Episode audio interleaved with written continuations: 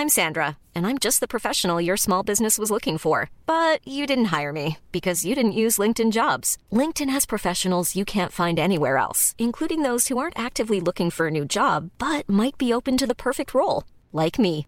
In a given month, over 70% of LinkedIn users don't visit other leading job sites. So if you're not looking on LinkedIn, you'll miss out on great candidates like Sandra. Start hiring professionals like a professional. Post your free job on linkedin.com/people today. Bienvenidas a Ellas Ahora. Un podcast para conocer historias de mujeres auténticas que están abriendo caminos y rompiendo paradigmas en temas de cultura, deporte, impacto social y negocios. Y al ser ellas mismas nos están inspirando a crear y actuar. Yo soy Diana Orozco Y yo, Andrea Rioseco. Esto es Ellas Ahora.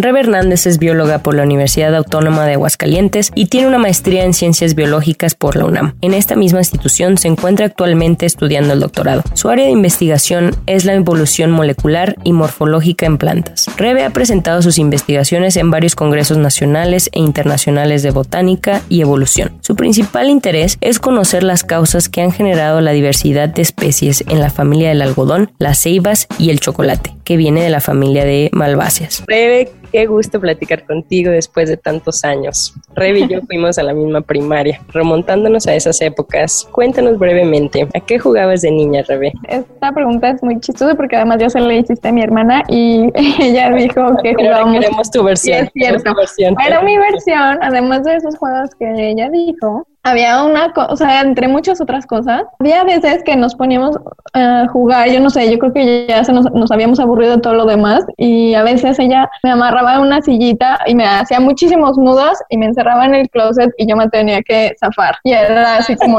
nuestro juego. Julia también, yo lo hacía con Julia también, pero como que a mí me gustaba más hacer como el reto de zafarme y salir así como Houdini. Ese era uno de los juegos, estaba muy chistoso. Qué rarita. Pero- Como que teníamos así una sillita chiquita y ahí me amarraba y me tapaba los ojos, o sea, como que podía aumentar el nivel de dificultad y eso. Wow. ¿Y te gusta mucho la naturaleza desde chiquita para los Sí, juegos? ¿eh?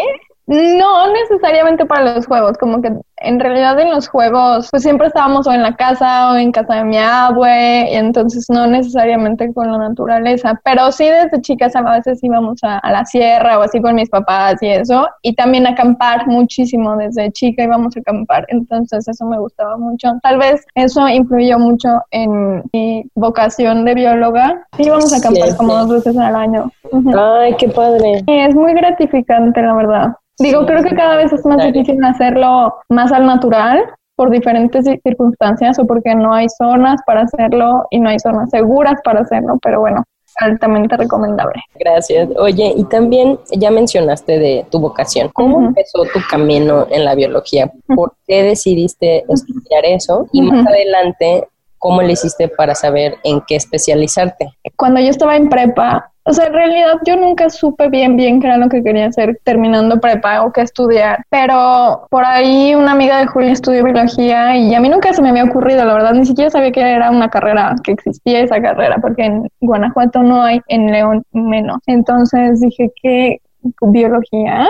Bueno, puede ser. Entonces ya estuve viendo qué cosas se que el plan de estudios y eso, pero esto fue en el último semestre de prepa. O sea, antes como que yo decía, bueno, pues igual y nutrición. Me gustaban las ciencias biológicas, pero no sabía exactamente cuál. Y después vi, conocí el plan de estudios de biología y me gustó. Y dije, ay, sí, biología me late mucho porque como que lo básico, básico de ciencias naturales, desde células hasta mamíferos, pasando por insectos, moluscos y bacterias. Entonces como que dije, órale, suena padre. Y estuvo muy chistoso porque cuando dije, voy a estudiar biología, cuando le dije a, mis papás y a Julia, todos dijeron, biología, tú, pero ¿por qué si todo te da asco?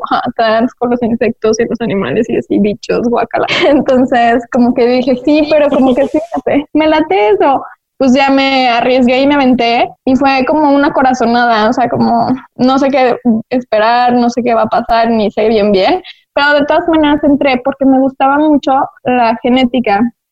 Entonces en mis clases de prepa de biología estuve viendo en los últimos semestres muchas, muchas cosas sobre genes, eh, ADN, biología molecular y me gustaba mucho, entonces como que mi idea era trabajar en algo así como de genética, no necesariamente investigación, podría ser también algo aplicado, pero cosas así de herencia genética, etcétera. Y ya entré a la carrera y fue un como un golpe de realidad, porque además la hice en Aguascalientes, en la Autónoma de Aguascalientes, entonces me tuve que ir a vivir con otras chavas y fue muy raro porque era todo un mundo, era la universidad, muchísima gente, no, sin mi familia, entonces fue un golpe fuerte, pero muy bueno para mí para mi vida personal en general. Y ahí estuvo padrísimo. Al principio como que me costó mucho trabajo, pero después ya me acostumbré y eh, a la vida así y me gustó muchísimo porque cada semestre veíamos organismos diferentes. Entonces al principio bacterias, después protozoarios, amibas y después hongos, algas, plantas,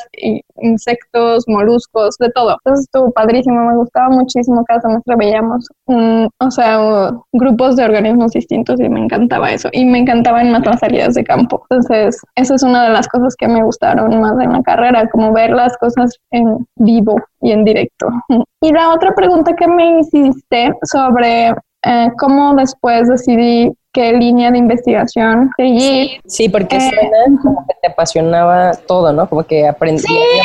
y decías, wow, me interesa todo, pero ¿cómo escoger? Siempre me llama mucho la atención la gente que tiene doctorados muy específicos, como que digo, ¿cómo es que llegaron ahí? ¿No? O como cuando te pierdes en redes sociales que acabas en una cosa y te vas. Ah, por algo y terminaste, y una cosa te lleva a la otra. Exacto, y luego, y de repente descubres que, ah, esto era exactamente lo que necesitabas, pero en tu caso, ¿cómo caíste ahí o cómo, cómo descubriste qué es lo que te, te gustaba? Y también si nos puedes platicar como en lenguaje que, que entendamos todos, lo que más te interesa como conocer. Haz de cuenta que como casi al terminar la carrera tienes que elegir la tesis que tienes, que quieres hacer para titularte, ¿no? Entonces, para mí, o sea, después de ver todos los organismos, también me gustan mucho las cosas chiquitas, microscópicas, como el ADN. Entonces eso es la biología molecular. Entonces mi tesis de licenciatura fue sobre biología molecular, en particular es saber algo de un gen que está en los ojos. Y para eso me fui a hacer la tesis a Querétaro, a la universidad, o sea, es la UNAM, pero es el Instituto de Neurobiología, Campus Juriquilla. Y ahí mi tesis, no importa de lo que se trataba, pero el chiste es que era de lunes a domingo ir a un laboratorio, cuatro paredes, luz artificial y traer bata, guantes y no ver nada físico nada real, sino todo es verlo indirectamente. Entonces, en ese momento yo hablé con unos amigos que estaban monitoreando jaguar en la selva y yo dije, ¿qué estoy haciendo aquí? ¿Qué es esto? No, no, esto no es lo mío. Sí, entonces dije, no, esto está bien, pero no es lo que yo quiero para mí, para el resto de mi vida, definitivamente no. Así que, bueno, terminé esa tesis, me gradué y no sabía bien qué quería yo de la biología y por diferentes motivos llegué con mi actual directora de tesis que trabaja con plantas y a mí siempre me gustaban, me habían gustado las plantas, pero no tanto como para estudiarlas específicamente y o eso era lo que yo creía.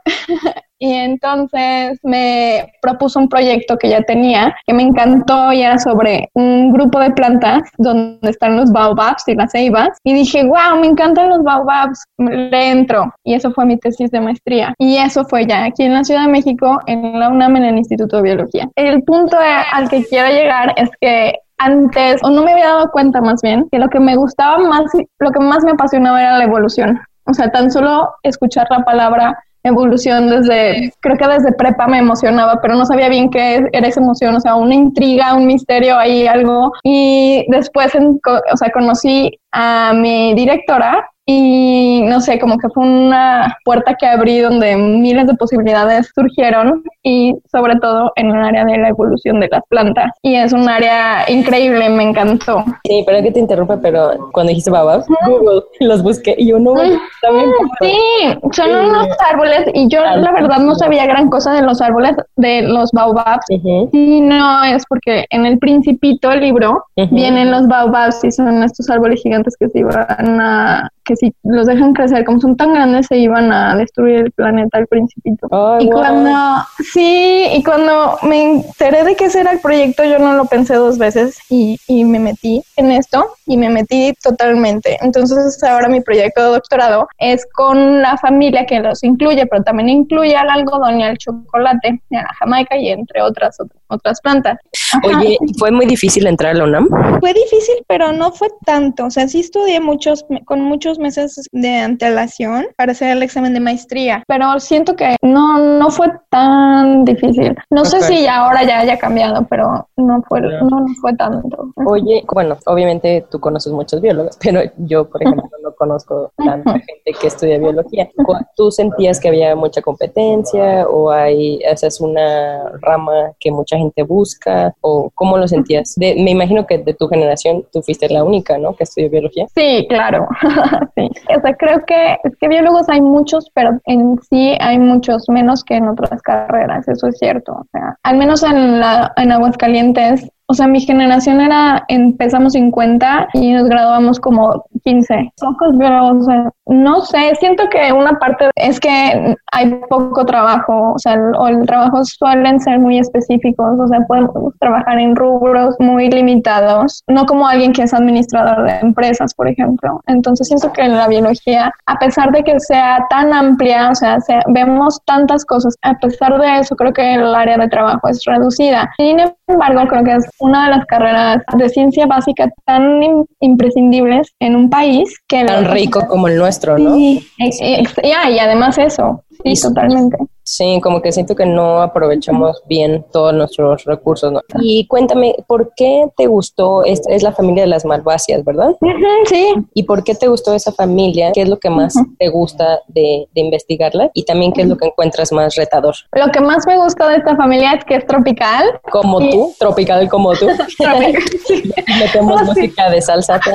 sí, eso sería ideal. Me gusta mucho el ambiente, o sea, los climas tropicales. O sea, me gusta mucho la diversidad. Y bueno, la diversidad en ambientes tropicales es mayor que en otros ambientes más fríos, por ejemplo. Pero además de eso me gusta porque tiene una diversidad extraordinaria en las flores. O sea, uno de, las, de los retos, es lo que más me gusta y es el reto, es la diversidad floral que tiene esta familia. O sea, las flores son súper diferentes, tienen arquitecturas florales completamente en un rango súper amplio de diversidad y esto está causado principalmente, o esa es la hipótesis, por la interacción que tienen con los polinizadores. Entonces creo que es una de las razones por las cuales me interesa más esta familia. Ok, ¿cómo es tu día a día? O sea, ahorita estás estudiando el doctorado y eh, estás investigando esta relación que tiene con los polinizadores, ¿no? Y la evolución. ¿Por qué te interesa la evolución de esta familia? Bueno, mi día a día en el doctorado es algo así como, es como un poco la historia del doctorado o de la historia de un proceso eh, de investigación científica que es ir a campo, colectar las plantas, hacer extracción del ADN en laboratorio, aquí en la UNAM lo he hecho, y después de eso es analizar las relaciones de parentesco que tienen estas plantas entre sí ver cómo es su forma, floral y a través de eso ver cómo ha cambiado esa, esa forma floral a través del tiempo. Y eso es lo que básicamente mi tesis de doctorado, o sea, ver cómo ha cambiado a través del tiempo la forma y eso cómo está relacionado con la, polinización. Y esto es interesante o eso es relevante porque estas plantas son componentes importantes de biomas específicos, biomas como áreas específicas en el planeta comparten o que tienen un conjunto de características vegetales, animales y, de, y climáticas que las hacen ser únicas o diferentes entre otras. Por ejemplo, un bioma es una selva seca o estacionalmente seca como aquí en México hay, o las selvas tropicales lluviosas, selvas, perdón, bosques tropicales lluviosos, que son las selvas altas que hay en diferentes países, y eh, las malváceas forman parte de estos biomas y me interesa mucho como todo la, cómo ha cambiado esas flores y cómo esa, ese cambio en las flores ha generado la diversidad de especies, que es muy alta, y esa diversidad de especies forma parte de estos biomas, o sea, es como un conjunto de, de sucesos que han dado lugar a la diversidad o la riqueza de especies que vemos hoy en las malváceas y que esa riqueza de especies es importante para los biomas en sí. Ah, o sea, cómo todo está relacionado, ¿no? Cómo todo está relacionado, exacto. o sea, ah. están ahí por una razón, no es por casualidad. Tiene, hay una razón y puede ser, pueden ser diferentes razones, pero están en esos, en esos biomas y hay una causa y me interesa saber por qué están ahí y cómo esta diversidad de malváceas constituye o si es relevante para esos biomas. O sea, ¿qué pasaría si no estuvieran esas malváceas, por ejemplo, ahí? O si no existieran en lo, más mínimo. porque son tan distintas entre sí. Ah, o sea, eh, ¿qué pasa si afectas ese balance perfecto, no? Y, y, bueno, y ahorita, por ejemplo, con el todo lo del cambio climático, ¿verdad? Me imagino que estos experimentos se vuelven cada vez más reales, ¿no? Cada vez eh, ciertas especies están en extinción o los, el clima está cambiando y por un lado, saben, sabemos que la Tierra en su evolución ha cambiado el clima eh, por mil razones, ¿no? Pero ahorita sí se ve una aceleración, ¿no? O algo así. Totalmente. Sí, bueno, es lo que se ha visto, o sea, una aceleración, como tú dices, en cambios. Y sí, a lo largo de la historia del planeta ha habido cambios drásticos en temperatura, en precipitación y en cantidad de CO2, por ejemplo, y en muchos otros aspectos climáticos. Y todo eso, por supuesto, está ligado con la vegetación eh, a nivel mundial. Pero una cosa lleva a la otra, es como una retroalimentación, cambia el clima, cambia la vegetación, cambia la vegetación y cambia el clima. Entonces, eso ha sido relevante y por supuesto que actualmente ese, ese cambio ha sido, o ese, la forma en la que cambia es más rápida. Y, y bueno, mi investigación en general es hacia el pasado, o sea, cómo fue en el pasado, pero por supuesto que tiene una relevancia hacia el futuro, o sea, cómo estos componentes de biomas, que son las malváceas, pueden, pueden este, verse afectados con cambios eh, climáticos. claro. Oye, Rebe, ¿y por qué crees que a la gente común y corriente que nos encanta chocolate, es como yo. Ah, ah, no, que nos encanta el chocolate, por, decir una, pero ¿por qué eh, debería de importarnos que este o el eh, pues sí, la evolución de estas plantas, ¿por qué deberíamos de saber eh, este tipo de, información? Bueno, en particular sobre las malváceas, porque es relevante para la gente no científica. En general, yo creo que es relevante por lo que acababa de decir, sobre, los, sobre las razones y las causas que han llevado a que estas malváceas, por ejemplo, estén ahí pero no solo estas malváceas, o sea, cualquier tipo de vegetación porque está ahí. ¿Y qué puede pasar a futuro. Siento que todo lo que hacemos sobre evolución hacia el pasado tiene una relevancia para entender que, cómo se podrían comportar las plantas a futuro en un escenario de cambio climático, por ejemplo. Claro. Entonces, sí siento que es relevante eso, por eso. Dime. Claro, sí, porque consumimos todo eso, nada más que a veces no lo tenemos tan presente, es así como, ah, esta, esta, playa de algodón o este chocolate. O sea, como que no, es casualidad. Ajá, como que pensamos que hay cantidades enormes de que ah, nunca se va a acabar o no sé, ya lo damos por hecho, ¿no? Sí, claro, y siento que también no solo con el algodón y el chocolate, sino con todas las cosas de origen vegetal que consumimos. O sea, nada de lo que vemos es casualidad. O sea, tiene un, atrás una historia evolutiva y una razón por la que existe. Entonces, Wow, me encanta eso. Oye, y vi, por ahí unas fotos tuyas que vas a la selva o vas a los diferentes biomas, que eso me imagino que es tu parte favorita, ¿no? ¿Qué tal vas? ¿Cómo es tu día a día en cuanto a eso? Cada al campo. No, pues mira, no voy tan, tan seguido, pero sí, al menos, eh, bueno, hay años donde voy tres veces al año y hay años donde no voy. O sea, como que depende mucho del plan y de los, del presupuesto, por supuesto, que, que, que pueda conseguir. Pero sí, o sea, voy al menos una vez al año a, campo y me encanta. Eh, sí es mi parte favorita, es lo máximo. Siento que es algo esencial en, en la vida de los biólogos, al menos de los biólogos em, de botas, no de bata, pero de todas maneras la parte, la parte en campo es algo esencial, o sea, siento que es ver a los bichos o a las plantas en su hábitat en ese momento es una de las cosas más padres y sobre todo porque hay algunas zonas que no sabemos si van a seguir ahí en el futuro. Entonces, cada salida de campo hay que tener eso muy presente. la valoras más, ¿no? Como que siempre te aprendes de la naturaleza, o sea, te balancea y, a y aparte como que, no sé, su inmensidad o su... Exacto, es así como, o sea, ir a las selvas altas para mí es uno de los lugares que más me gustan porque es como, como ver todo, no sé, como mucha, como peligro al mismo tiempo porque da miedo meterse hacia la selva densa, pero también es increíble porque estás viendo las cosas que has estudiado, que solo habitan ahí. No sé, es, es una sensación muy padre. Y por otro lado, toda la Hey, it's Danny Pellegrino from Everything Iconic. Ready to upgrade your style game without blowing your budget? Check out Quince. They've got all the good stuff shirts and polos, activewear, and fine leather goods, all at 50 to 80% less than other high end brands. And the best part? They're all about safe, ethical, and responsible manufacturing. Get that luxury vibe without the luxury price tag. Hit up quince.com slash upgrade for free shipping and 365 day returns on your next order. That's quince.com slash upgrade.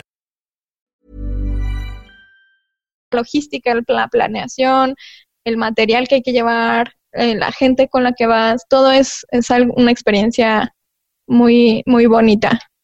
Rebe, oye, a mí me encanta todo lo que me estás diciendo. Me estoy imaginando una película así como me, se me vino a la mente Jurassic Park y Avatar. Sí, Ay, Avatar, sí. Entonces, así te imaginé como con tus botas y tus shorts y así. Sí, es una aventura, la verdad sí es. Cada salida de campo lo es. Oye, ¿y vas a puras, a puras a campos aquí en, o tus salidas de campo son nada más en México o también has ido a otros lados? No, ha sido en México y también he ido a otros lados. Eh, afortunadamente he podido hacerlo. Por ejemplo, he ido a Costa Rica, Ecuador y Brasil. Ay, qué padre. Sí. ¿Y qué tal allá? No la hagas. Pues estuvo padrísimo. Una de las cosas, sí, fue el Amazonas ecuatoriano. Eh, eso fue una de las cosas que más me han gustado. Y he visto, o sea, por ejemplo, algunas malvacias como viste, el baobab es altísimo y es así particular, pero hay otros árboles altísimos que son de América y son impresionantes. O sea, es decir, ay, aquí tengo que colectar este árbol, pero mide 50 metros, ¿ahora qué vamos a hacer? Entonces eso es otro reto de, de algunas malváceas que son árboles gigantescos y no sabemos cómo treparlos para bajar hojas. sí, ¿y cómo le hacen? Pues esperan hasta que se caigan o qué. sí, muchas cosas las colectamos del suelo, por ejemplo, este uno particular que encontré ahí, aquí en Ecuador es este tenía flores caídas frescas, fue genial, fue lo máximo. Pero ah. le cortamos un poquito de corteza. Es un árbol que tiene de ancho tres metros y de alto 50, como 50. O sea, no podíamos ver el final. Entonces le cortamos un pedacito de corteza con una de las, ya llegando a la parte viva, y eso es donde, de donde sacamos el ADN. Y está es, muy chiquito de manera que no afecte al árbol. Ah, oye, a ver, entonces muy práctico, eh, tú recolectas en el campo muestras, ¿no? Y luego regresas y las analizas, luego las comparas con el pasado y luego haces presentaciones, ¿no? O haces conclusiones y luego así las presentas en, en, congresos y así, así de Sí, exactamente, sí, eso es como el, el flujo de trabajo de, de, todo científico. Ajá, sí. Oye, y cuando vas a presentar tus, resultados y así, ¿te encanta también eso? Es así como... Sí, es, una, es otra parte muy padre de, de creo que de, en general de, de las ciencias, el presentar y el compartir tus o sea, los avances científicos que haces. Porque muchas veces parece como que lo hacemos todos los días, que nos parece ya bien, bien obvio, bien muy fácil de entender, pero la gente hace muchas cosas distintas. Entonces, todo el tiempo estamos impresionándonos y además en los congresos son cosas que no se han publicado muchas veces, o sea, son cosas que se están haciendo actualmente y son resultados así como recién salidos del horno. Sí. Entonces son muy buenos, son muy padres y es compartir experiencias y conocer gente de otros lugares de América Latina o del, del mundo en general donde es relevante lo que podemos hacer y lo que podemos compartir, lo que ellos tienen para compartir con nosotros. O sea, creo que es una de las cosas más mm, enriquecedoras. Ajá. eso te iba a decir que una de las críticas que yo siento al, precisamente por el, proceso, para las investigaciones que a veces ya cuando salen ya no están como tan actualizadas y porque, porque tuvieron que pasar miles de, ¿no? de revisiones o comprobarse la teoría, bla, bla, Entonces eso que tú dices en los congresos o en las eh, cuando presentas resultados, pues sí son cosas recientes y que a lo mejor son hipótesis, pero dices, ¿qué tal si en 10 años se descubre que esa hipótesis era... Que siempre no. ah, exacto. Pero no, pues qué padre. ¿Y a dónde has ido a presentar tus eh, resultados? ¿Y a dónde te gustaría ir? Ah, ah, ah bueno, es que son preguntas que ya tengo la respuesta, qué bueno que me las haces. he ido a, bueno, a Estados Unidos he ido a varios congresos porque hacen uno anual de botánica muy bonito, ese me gusta mucho. Y también... ¿Dónde lo hacen ese? En, diferentes estados de Estados Unidos, por ejemplo, sí, en diferentes ciudades, eso lo, han hecho, pero ahí cada eh, seis años hacen el Internacional de Botánica y el anterior fue en el 2017 y fue en China, entonces fui a China y me encantó, estuvo muy bonito también y conocí y estuvo gigante, estuvo padre ese también. Y, y hay uno, hay, bueno, el este año, pero no sé si voy a ir, pero me gustaría mucho ir. Eh, hay uno sobre mm, biología tropical y es en Madagascar, por ejemplo. ¡Wow! Qué sí, sí. Ojalá sí. Oye, y eso te da también emoción, ¿no? De que, ah, quiero sí. sí, porque además sabes que estos congresos, al menos los de botánica, por ejemplo, son, siempre fomentan las salidas de campo, o sea, excursiones para todos los visitantes a diferentes zonas de donde es el congreso. Entonces está muy padre porque vas con gente que conoce la vegetación de esos lugares y te van diciendo, mire, este árbol está y tal, y este es otro, y así. Entonces como que conoces la vegetación de otros países al mismo tiempo. Y no es una salida de campo, o sea, no es tan rudo. O sea, está muy, está muy padre. Un turismo, turismo especializado. Científico, botánico. sí. Super nerd, pero qué chido. Sí, la verdad, sí. aparte van pues, expertos botánicos, así que obviamente todos saben de todo y todos se quedan horas viendo un árbol y así. Ah, qué divertido.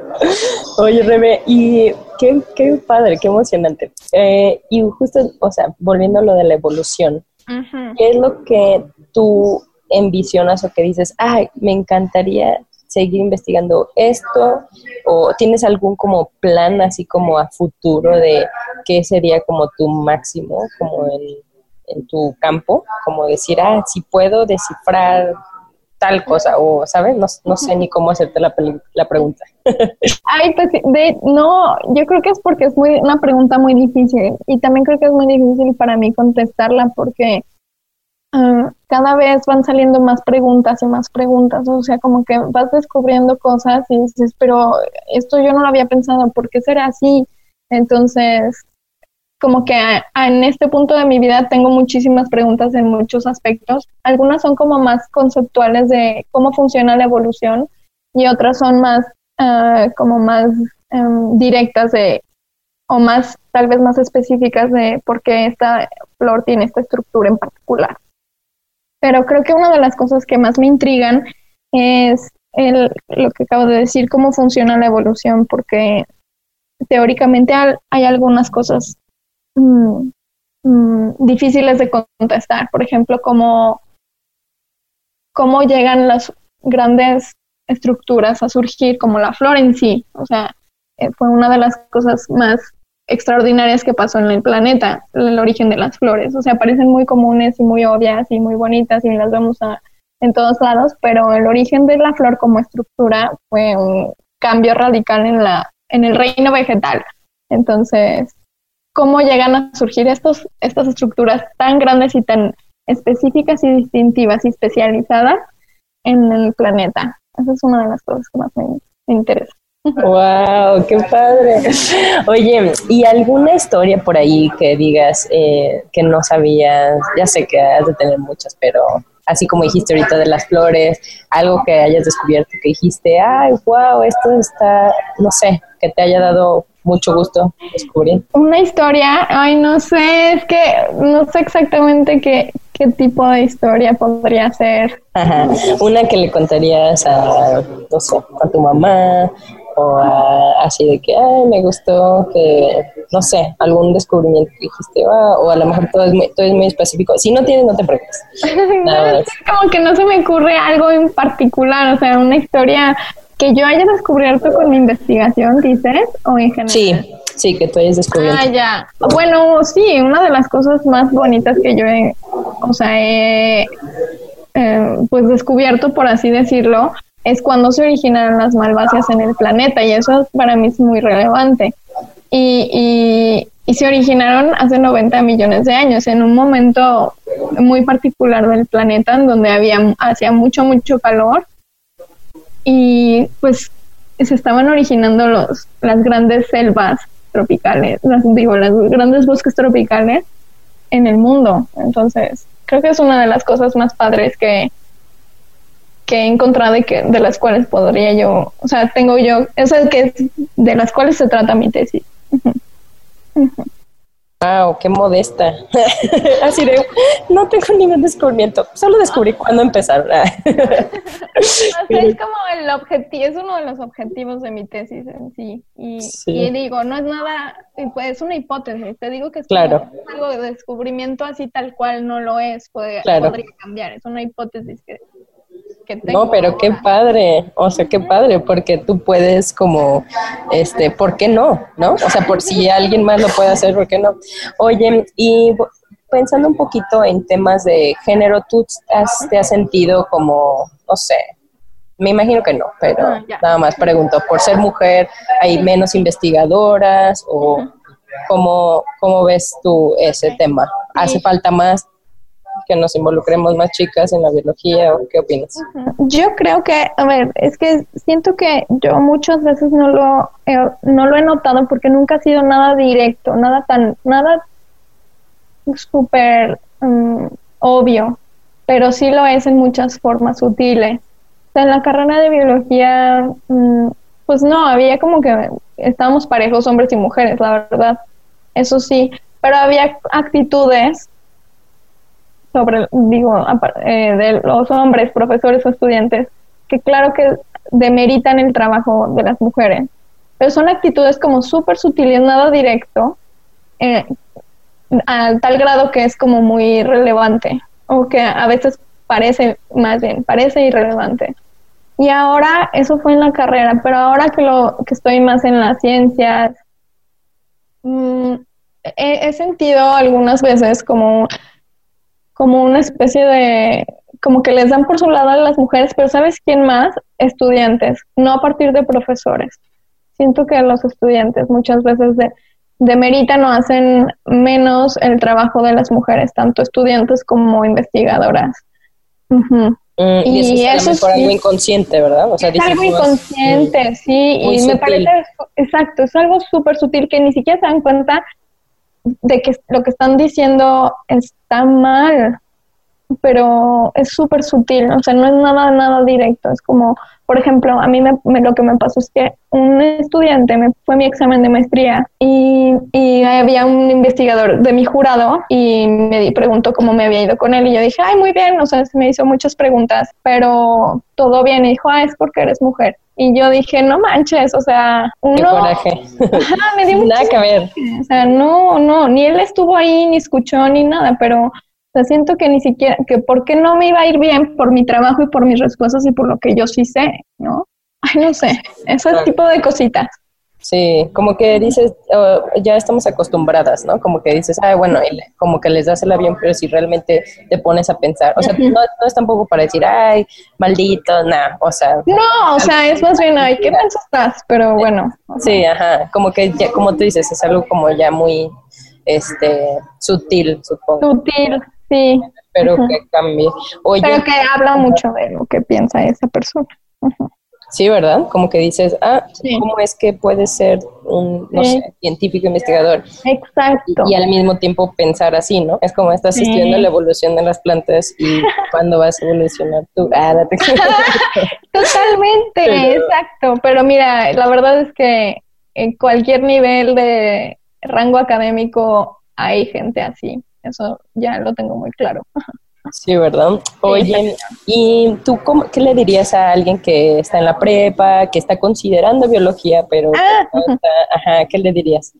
Ah, yo le diría que total, es una carrera súper bonita y que no tenga miedo del futuro. O sea, que no, que si eso es lo que realmente le gusta y ya lo descubrió, eso es un, o sea, creo que es un privilegio, saber qué es lo que quieres. Y si ya lo sabes, o sea, hacerlo. Si no, si tienes dudas, pues bueno, ok, hay que explorar diferentes cosas. Pero si ella, esa persona, ya lo sabe que la carrera de biología es eso, adelante, sin, sin miedo. O sea, porque siento que estamos en un momento en donde tenemos que hacer lo que nos gusta porque, porque podemos. Entonces, no, no hay que detenerse por miedo a que no encuentres trabajo o a que no tengas mucha lana. No, o sea, totalmente vale la pena. O sea, y vale la pena el esfuerzo y todas las chingas que te podrías poner totalmente lo vale. Eso. Sí, y aparte, me imagino que mientras más te especializas, más encuentras como, eh, como para qué sería útil esa investigación, ¿no? Y también tener fe en que se va a encontrar uso de ese conocimiento. ¿No? Porque sí, claro. Hay cosas que no conocemos y, y a mí también me hace muy interesante cómo se está mezclando, bueno, desde el inicio de la farmacología y todo eso, ¿no? De, mm, plantas para eh, medicamentos o también la biomédica la, o sea, cómo la, la, biología con la tecnología, cómo este, se puede mezclar. Y por eso, sí, claro. por eso me encantaba. no pero, pero, pero sí te voy a preguntar que cómo se te hizo a ti ese, ese tema, esa película. Ay, te, te dejé de oír un poquito. Ay, perdón, que te iba a preguntar cómo se te hizo a ti ese, o sea, no, no la trama de Avatar, pero el pensar que las plantas, o sea, cómo ligaron las plantas, ¿no? Con el bienestar de, de la comunidad de la, ¿no? Del poblado. O sea, como que es, de alguna manera es muy futurista y a la vez es muy, ¿no? o sea, como arcaico, pero que, que, los seres humanos sí he leído de eso, ¿no? Que hemos dejado de estar tan en contacto con la naturaleza y también por eso tenemos muchas enfermedades y todo esto, ¿no? ¿Qué opinas de eso?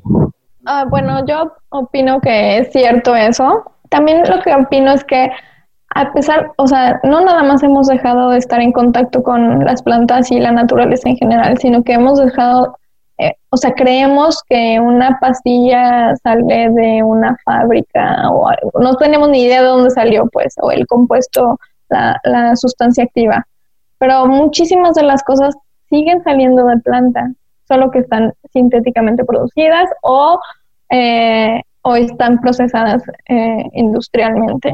El punto al que quiero llegar es que hay que, o sea, creo que tenemos que recordar la dependencia tan fuerte que tenemos con, el, con las plantas, súper fuerte. O sea, si no existieran las plantas, no estaríamos aquí y muchas de las cosas fáciles que tenemos son gracias a eso bueno, o sea, obviamente la principal es la alimentación, pero muchas de las de otras cosas provienen de el reino vegetal, así que siento que tenemos que tener en cuenta siempre el origen, el origen de todas esas cosas. Y bueno, la medicina es una de las áreas en donde la botánica es muy, muy relevante. Siento que tenemos que regresar un poco, no no a consumir cosas o remedios caseros, sí, no, o sea, puede ser, pero más que eso, al menos a saber que estas plantas que consumimos están ahí, están por algo y las estamos utilizando. Y hay que tener en cuenta la forma en la que las utilizamos, la forma en la que consumimos y ser responsables en su consumo también. Pues muy padre, Rebe. ¿O algún otro mensaje que te haya quedado por ahí que quieras comunicar? Sí, así para terminar. El área científica siento que a veces está muy alejada de la comunidad, de la sociedad en general. Y creo que la gente que está interesada en adentrarse un poquito a la, a la gente no científica, a la ciencia, creo que una de las formas para hacerlo es a través de la evolución o empezar por la evolución, porque es algo que nos concierne a todos, o sea, todos estamos, somos parte de un proceso evolutivo y todo lo que nos rodea lo es. No, las cosas vivas que vemos todos los días no siempre han sido como son ahora y ojo, no siempre van a ser como lo son ahora, así que siento que es un área súper interesante para adentrarse en la ciencia. sí, porque de alguna manera eso te hace apreciarlo más y, y tener esa, esa actitud, como tú dices, de curiosidad. Siento que puede cambiar la percepción que tenemos sobre nosotros mismos en el mundo. Por ejemplo, el concebirte como una, un ser eh, que proviene de un, que tiene una historia evolutiva atrás. O sea, sí, somos todos humanos, pero además de eso somos mamíferos o somos tetrápodos, o etcétera. O sea, siento que pertenecemos a un grupo de seres que han evolucionado y que van a seguir haciéndolo. O sea, siento que eso hacer que personalmente nuestra concepción sea distinta. Y creo que eso, eso es algo súper importante y relevante para todas las, todas las personas. Qué profundo, Rebe. ya te creo que ya te entendí. cuando tú también ves que la naturaleza o las plantas evolucionan, también tienes confianza en que tú estás evolucionando o puedes evolucionar. Sí, o sí, y no simple, no solamente yo, o sea, yo como un individuo, sino una raza humana. Gracias por escuchar Ellas Ahora. Ayúdanos a inspirar a más personas descargando nuestros episodios y compartiendo nuestro contenido en tus redes sociales. Ellas Ahora es para ti, porque ahora es tu momento. Want to get a chiseled look in the jawline? Sculpt and shape your jawline with added volume from Juvederm Volux XC. Juvederm Volux XC is an injectable gel specifically designed to be robust enough to improve moderate to severe loss of jawline definition. And it is the first and only hyaluronic acid filler approved for the jawline. Add volume to your jawline for a chiseled look with Juvederm Volux XC. For important safety information and to find a licensed specialist, visit juvederm.com that's J U V E D E R M.com. Not for people with severe allergic reactions, allergies to lidocaine, or the proteins used in Juvederm. Common side effects include injection site redness, swelling, pain, tenderness, firmness, lumps, bumps, bruising, discoloration, or itching. There's a risk of unintentional injection into a blood vessel, which can cause vision abnormalities, blindness, stroke, temporary scabs, or scarring. Talk to a licensed specialist to find out if it's right for you. Visit juvederm.com. That's J U V E D E R M.com.